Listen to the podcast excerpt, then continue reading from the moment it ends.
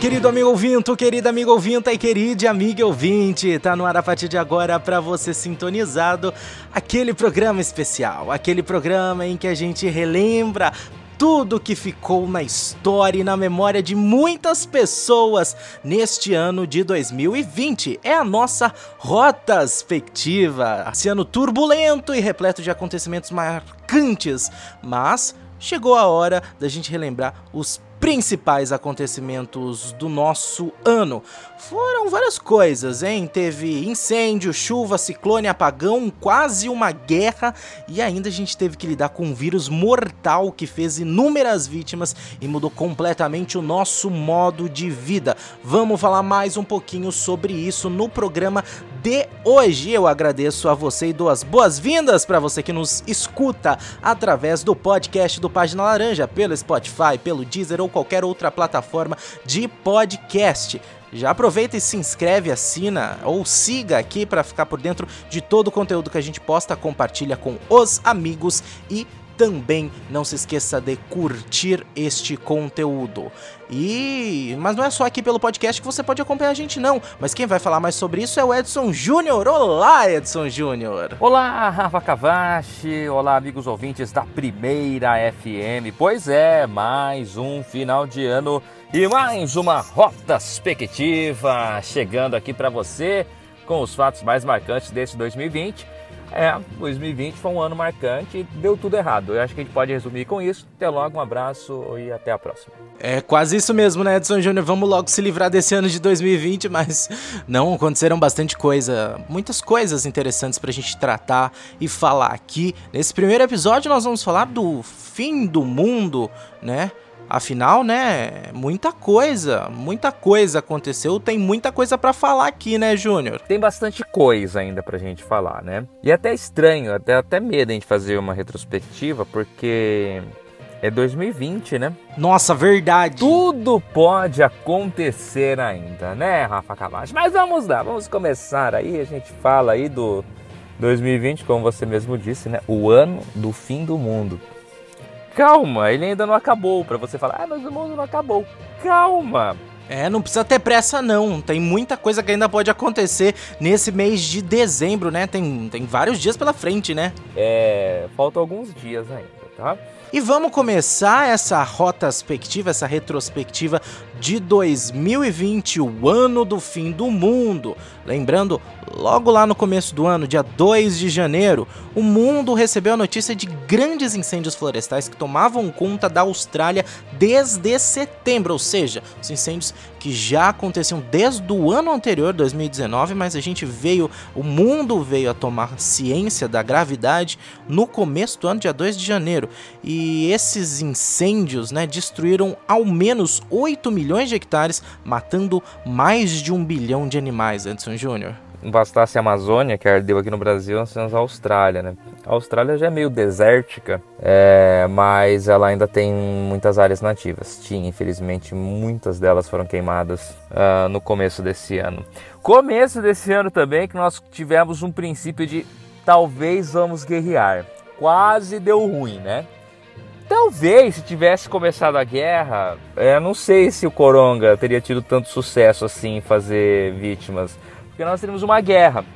É, o, o, o, nosso querido pato Donald Trump ele acabou ordenando alguns ataques lá no Iraque e matou um cara do Irã, o topzera das galáxias é, do Irã. O cara era um ídolo lá, um herói de guerra e tal. Né? Cada país tem seu ídolo tá? O do Irã era um generalzão lá. É isso tudo ainda no segundo dia do ano, né? Foi quando o Pentágono confirmou o bombardeio, né? Uh, que matou o general Qasem Soleimani. E além desse general, também foi morto o comandante iraquiano Abu Mahdi al-Muhandis pronúncia perfeita aqui, que você pode ver claramente, não tenha nem dúvidas, porque tá na internet, e se tá na internet é verdade, mas uh, no, no, o Irã não ia deixar por isso mesmo, né, Edson Júnior? Aí o Ayatollah Ali Khamenei, o líder supremo do Irã, disse em comunicado na TV que todos os inimigos devem saber que a jihad da resistência continuará com uma motivação dobrada uma vitória definitiva aguarda os combatentes na Guerra Santa. Aí, a hora que ele falou Guerra Santa, um, todo mundo olhou para a cara do outro e falou: deu ruim. Né? Não foi bem isso que o pessoal falou, mas a rádio é educativa. Deu ruim. É. O tal do Irã tem umas bombas nuclear. O Pato Donald também não é um cara muito calmo e também acho que não hesitaria nisso. Falou, lascou, né? Tamo ferrado, o mundo vai acabar.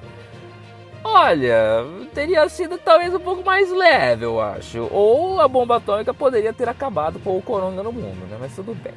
Bom, aqui para as bandas de cá, no comecinho do ano, nós tivemos o problema lá das chuvas em Minas, né? Teve um dia lá que choveu uma tantada que Jesus amado que os mineiros falaram, uai, só que trem é esse? E teve muitas vítimas, a coisa foi feia por lá, né? Santos também, né? Baixada Santista, rapaz, é, eu tinha acabado de voltar da praia. Aí de repente, na semana seguinte, desabou um toró.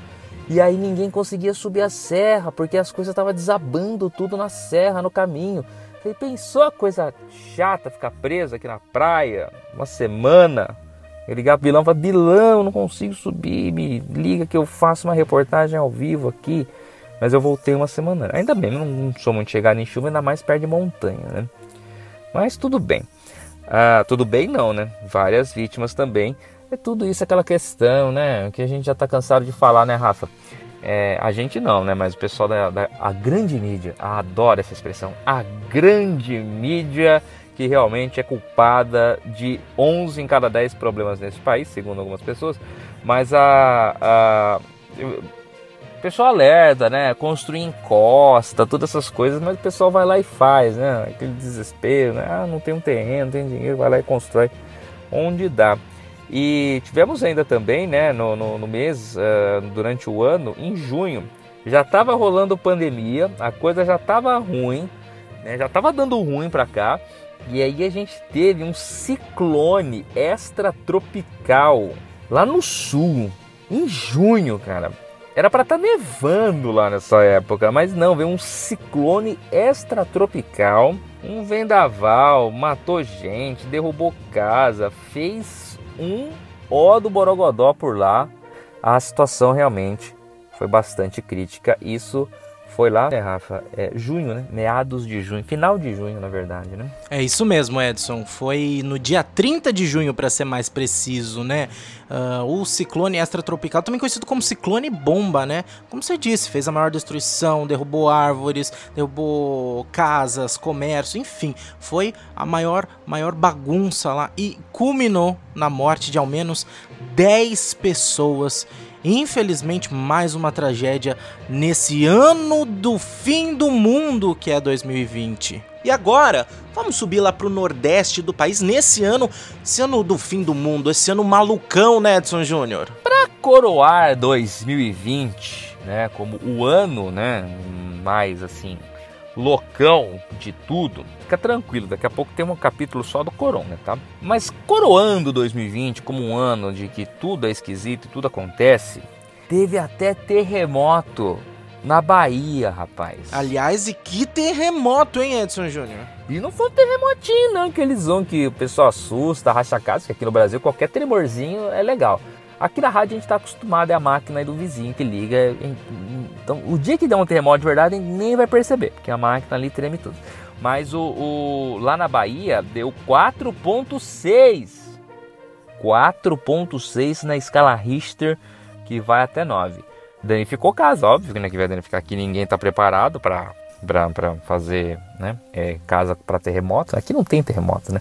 Reza além que o Brasil é um país abençoado, porque não tem vulcões e não tem terremotos. Calma, é 2020. Ah, mas vai com calma aí, Edson Júnior, pelo amor de Deus, hein?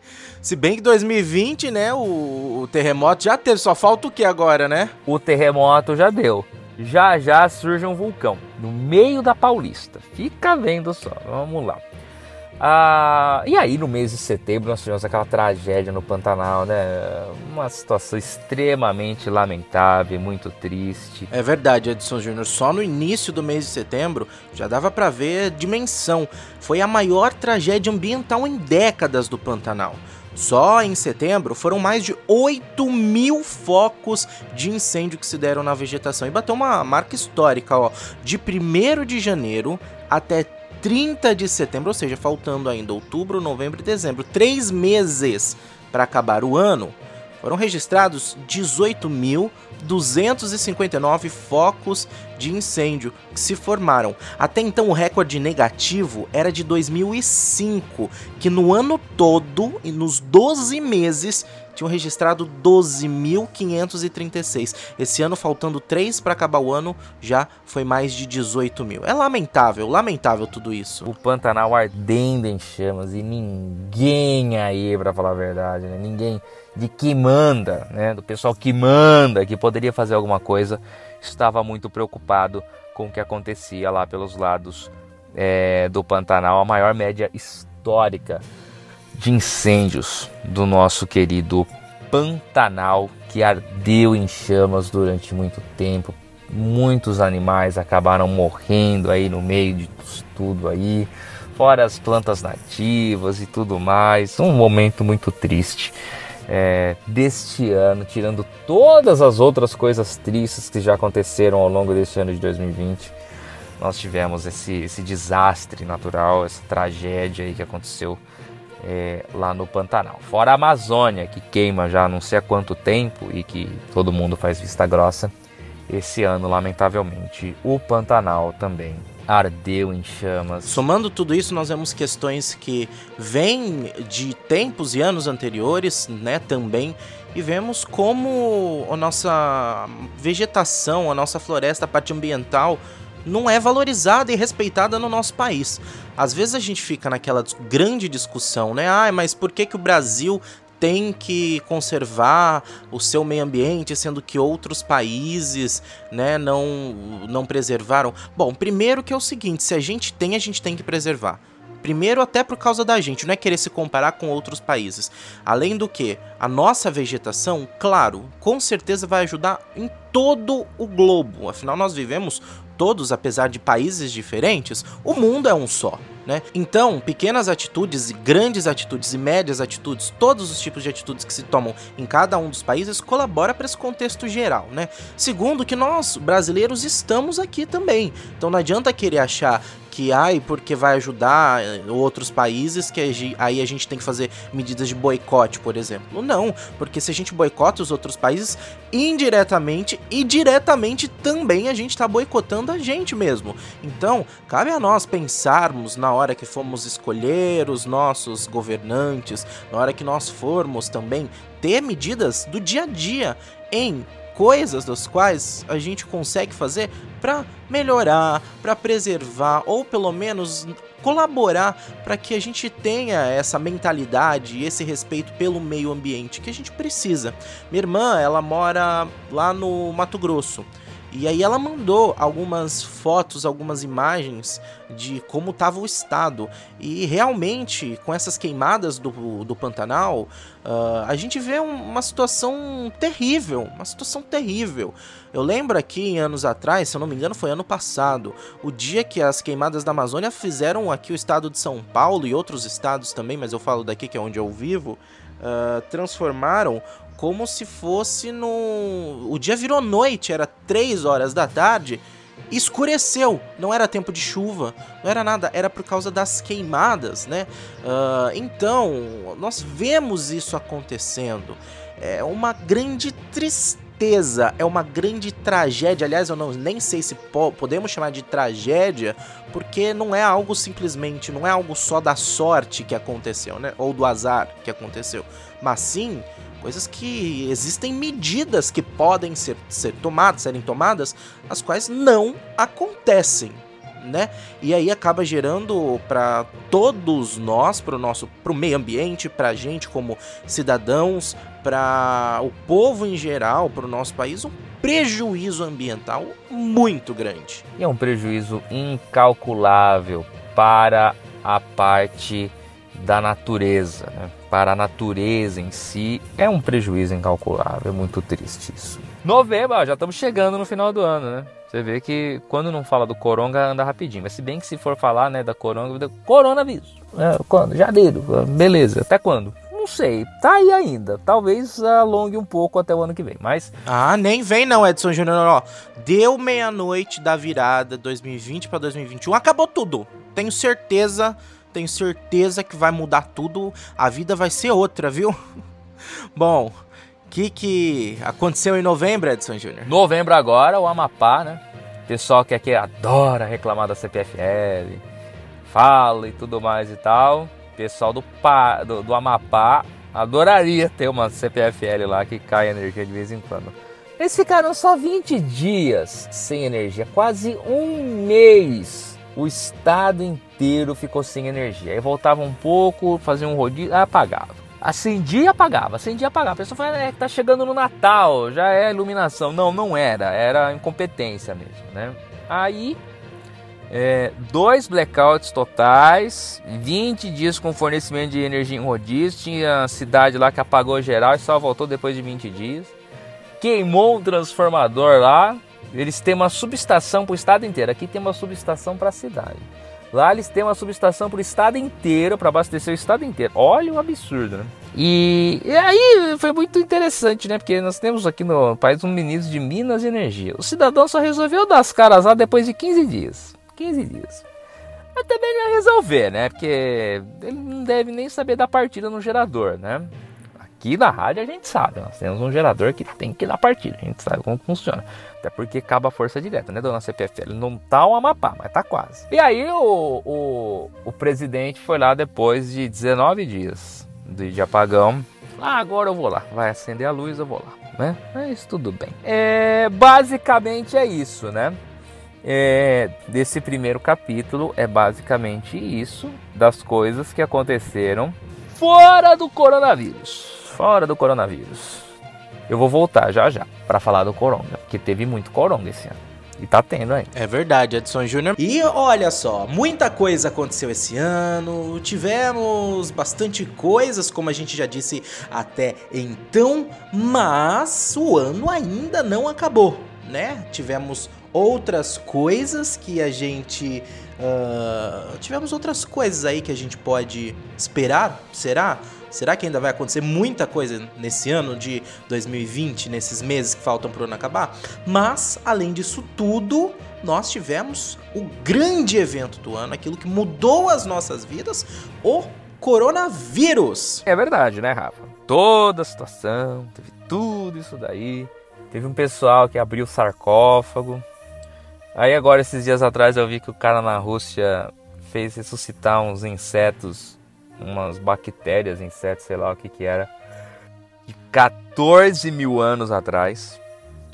Jesus, né? Então não acabou o ano ainda, né? Mas uh, tivemos o coronavírus. Ah, o coronavírus. O pessoal adora falar vírus chinês, culpa a China.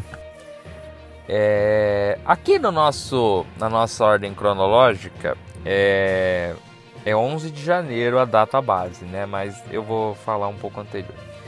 É, Covid-19. O que, é o Covid? Covid é a doença provocada pelo novo coronavírus que tem o nome científico SARS-CoV-2. Então é muito número, muita sigla, muita informação esquisita. Vamos lá. Coronavírus, é como ficou conhecido, né? O nomezinho, o nome social dele, tá na moda falar isso. Ele foi registrado no cartório como SARS-CoV-2. E o que é a COVID-19? É a doença que causa.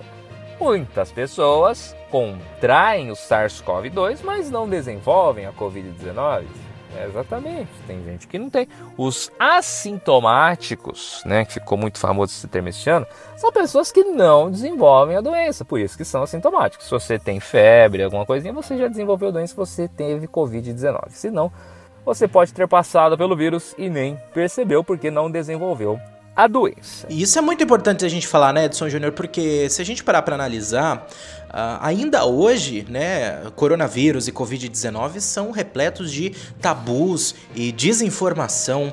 Por isso que é sempre bom a gente ter muito cuidado com as informações que a gente recebe na internet, pesquisa na internet e compartilha também, porque muita coisa lá é falsa. E tem muita coisa que até hoje não foi comprovada. Não se tem resposta para tudo. Ainda mais lá no começo, né? Como se trata de um vírus novo, uma doença relativamente nova, né? com graus novos de periculosidade em que não se tinha informação suficiente, ainda mais lá no começo, muita gente não sabia nada, não sabia o que podia, o que não podia, a gravidade e tudo mais. Então é muito importante a gente sempre se ater a informações oficiais, dados oficiais e sempre a gente se informar se aquilo que a gente está recebendo é verdade, não é, e não sair acreditando em tudo e repassando informação. Mas vamos voltar lá para a database, Júnior? A database é 11 de janeiro, quando a China reporta a primeira morte causada por uma pneumonia viral é, estranha. Na verdade, isso começa lá em meados de dezembro, final de. Ih, estamos em dezembro de 2020, mas foi dezembro de 2019, tanto é que chama Covid-19. Começam a surgir os primeiros casos de pacientes com uma síndrome respiratória aguda grave, uma pneumonia diferente que não responde a tratamentos e tudo mais. Uh, isso 11 de janeiro é a data base. Eu queria contar uma historinha do coronavírus. Eu adoro contar a história do coronavírus. O... Vocês sabem que a Itália foi o caos, eu vou falar daqui a pouco da Itália, mas o pessoal lá da Itália fez recentemente uma pesquisa. Eles pegaram um grupo que eles acompanham, um grupo que faz tratamento de câncer de pulmão.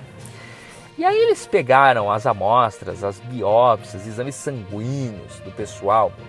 E acreditem se quiser, na Itália, em setembro de 2019, já circulava um novo coronavírus. Eles encontraram traços, anticorpos, algo do tipo nas amostras que coletaram em setembro de 2019 desses pacientes que fazem acompanhamento de câncer de pulmão.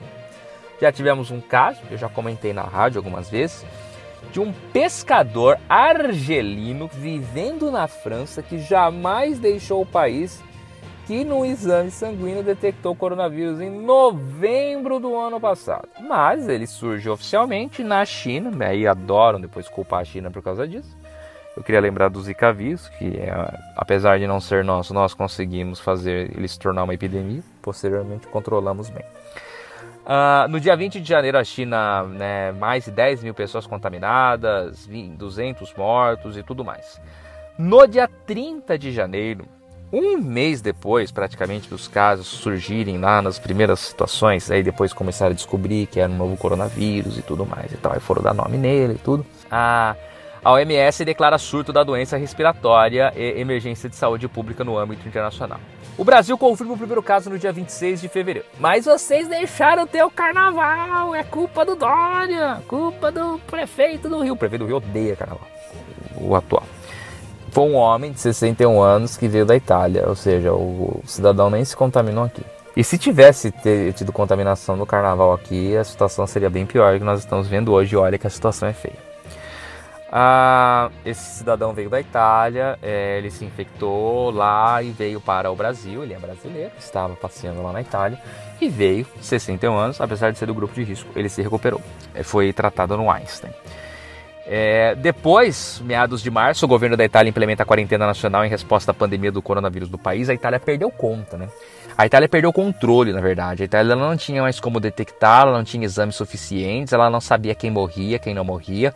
As pessoas começaram a morrer em casa porque já não tinha mais vaga no hospital. A situação foi extremamente caótica lá na Itália e ela se tornou o exemplo a não ser seguido do, do, do, combate. Depois eles, obviamente, eles implantaram uma quarentena, fizeram um lockdown bastante severo, que fez cair bastante o, o número de casos, né?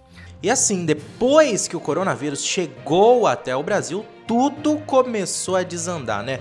Logo em que começou a infectar as pessoas, aconteceram as primeiras mortes, e aí foi aquele caos, aquele tumulto, até também pelo fato de que o Brasil não estava, apesar de não estar preparado, teve uma grande briga política que levou-se aos defensores, os cloroquiners e os quarenteners. E aí, você é a favor do lockdown? Você é a favor de ficar em casa? Ou não é só uma gripezinha? Você tem que trabalhar? É melhor emprego? É melhor morrer trabalhando? É melhor ficar em casa e morrer pobre? Enfim virou uma briga política por conta disso, né? Mas vários governadores agiram rapidamente e conseguiram, apesar de medidas né, e incentivos contrários do governo federal, muitos governadores dos estados conseguiram, e prefeitos inclusive, conseguiram controlar um pouco a pandemia aqui no Brasil, coisa que não foi uma medida muito bem feita, mas sem essas atitudes,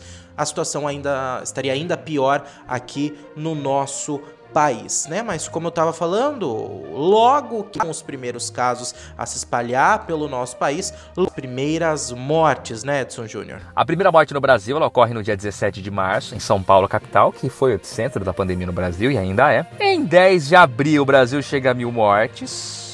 28 de abril, os Estados Unidos chegam a um milhão de casos. Lá também a situação foi extremamente caótica. Não souberam controlar absolutamente nada por lá nos Estados Unidos. Enquanto isso, a Espanha também começou a se tornar caótica em relação ao coronavírus. E aí vai.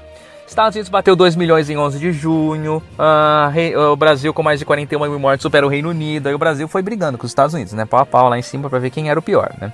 O Brasil chega a 1 milhão de casos no dia 19 de junho, 2 milhões no dia 19 de julho. Aí veio o Putin, o russo. Ah, eu amo a Rússia, rota da Rússia, lembrando a Rússia, hein? O Putin falou: não, nós temos uma vacina. Fizeram lá uma vacina, tudo mais. Inclusive estão distribuindo para as pessoas nesse exato momento. Uh, o Brasil chegou a 5 milhões de casos no dia 10 de outubro. E a gente segue lutando, né, com esse coronavírus. Aparentemente, segundo dizem, já passamos pela primeira onda e vamos começar a segunda onda agora. Outros estudos mostram que na verdade não teve onda nenhuma no Brasil, ele se manteve numa constante de infecções e descontroladas. E agora a gente, a nós, só resta esperar a vacina e, claro, torcer pelo melhor tomar conta da nossa saúde, da nossa família e continuar se cuidando para tentar uh, amenizar ao máximo todos os riscos que a gente tem com isso, né? Tanto as questões diretas como indiretamente ligadas, né? Por conta da pandemia, veio também um auxílio que foi aprovado pelo nosso Congresso, né? Auxílio emergencial, que beneficiou várias pessoas afetadas direta e indiretamente pela pandemia, que tiveram, perderam suas rendas, ficaram desempregadas, ou então uh, trabalhadores né, de empresas que tiveram que fechar. Uh, então, algumas mudanças nas leis também trabalhistas aconteceram para beneficiar tanto empresas como trabalhadores, pelo menos na teoria vários cancelamentos de eventos grandes, eventos importantes precisaram acontecer. Aqui vamos citar alguns, né? Só pra gente relembrar, a gente teve vários eventos cancelados, como o Círio de Nazaré, que deveria acontecer lá em agosto, a festa do peão, de Peão de Barretos, também em agosto, o Festival de Cinema de Gramado Clássico. Ele chegou à sua 48ª edição, foi cancelado presencial e aconteceu online e transmitido pelo canal Brasil. O Festival de Parintins, ele foi suspenso no final de maio, né? A Fórmula 1 chegou a ser paralisada. Acho que Edson Júnior vai falar um pouco mais sobre isso daqui a pouco. O Lollapalooza, ele foi, ele deveria acontecer em abril e também foi cancelado. A Marcha para Jesus uh, não aconteceu. A Oktoberfest foi cancelada. Também a parada LGBTQIA, também conhecido como Parada Gay, que aconteceria no mês de junho, né, no, no meio do ano, foi cancelado. O prêmio Shell, né, que é uma grande cerimônia acontecida lá no Rio de Janeiro, deveria acontecer em março, mas não aconteceu. O Salão do Automóvel teve edição de 2020 cancelada. Uh, vários shows no Brasil né, não aconteceram, os artistas precisaram cancelar os seus shows, uh, inclusive isso trouxe uma nova moda, que são as lives. Lives de artistas que. Principalmente de artistas, mas tiveram lives de todos os tipos, né? Lives de cursos, lives de profissionais, né? Inclusive da saúde, por exemplo, eh, ensinando a fazer a lavagem correta das mãos, uh, profissionais de educação física ensinando a malhar em casa, de cozinha, né? Pessoal cozinhando online em live, ou seja, virou uma nova tendência do momento. Tanto é que tivemos recordes com relação a isso. O Jorge e Matheus bateram um recorde de live em YouTube com 3 milhões de espectadores simultâneos. É isso mesmo. O recorde anterior era da Beyoncé no Coachella, né? E o show transmitido no YouTube, mas uh, o Jorge Matheus levou 3 milhões. É a primeira vez que um evento transmitido pelo YouTube chega na casa dos milhões. Então isso aconteceu no dia 4 de abril. Ficaram lá nesse recorde por pouco tempo, porque isso foi no dia 4, no dia 8 de abril, ela, a rainha Marília Mendonça, bateu a live uh, ultrapassando o recorde anterior, antes da pandemia, era da Beyoncé no Coachella.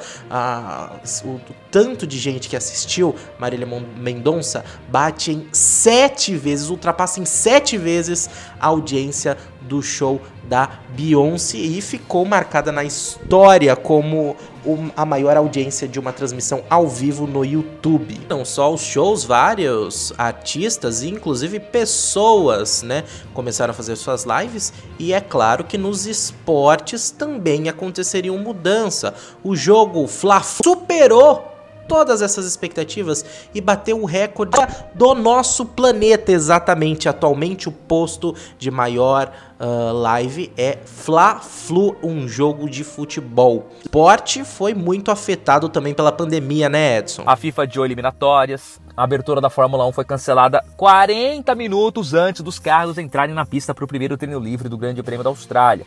Consequentemente, todas uh, várias etapas foram canceladas, inclusive a do Brasil. Nós tivemos também a de forma surpreendente, os Jogos Olímpicos foram adiados. Esse é um fato basicamente inédito, né? Porque a tradição dos Jogos Olímpicos é sempre de se seguir e dificilmente é quebrada essa tradição, né? De, de da realização dos Jogos Olímpicos. Mas, enfim, pra gente resta agora se cuidar e ver, né? Porque não foi só no Brasil que tivemos né, essas questões afetadas, eventos no mundo todo cancelado e a economia global foi impactada com isso. Mas aqui no nosso país, como a gente já vem né, de uma crise econômica muito forte, tivemos diferentes consequências. Consequência disso, o Brasil teve uma disparada da alta do, do dólar, comércio fechado, né, todas as medidas restritivas que tinham sido adotadas no mundo inteiro foram colocadas aqui no Brasil também porque era a única maneira, distanciamento social é a única forma até agora que a gente sabe, né?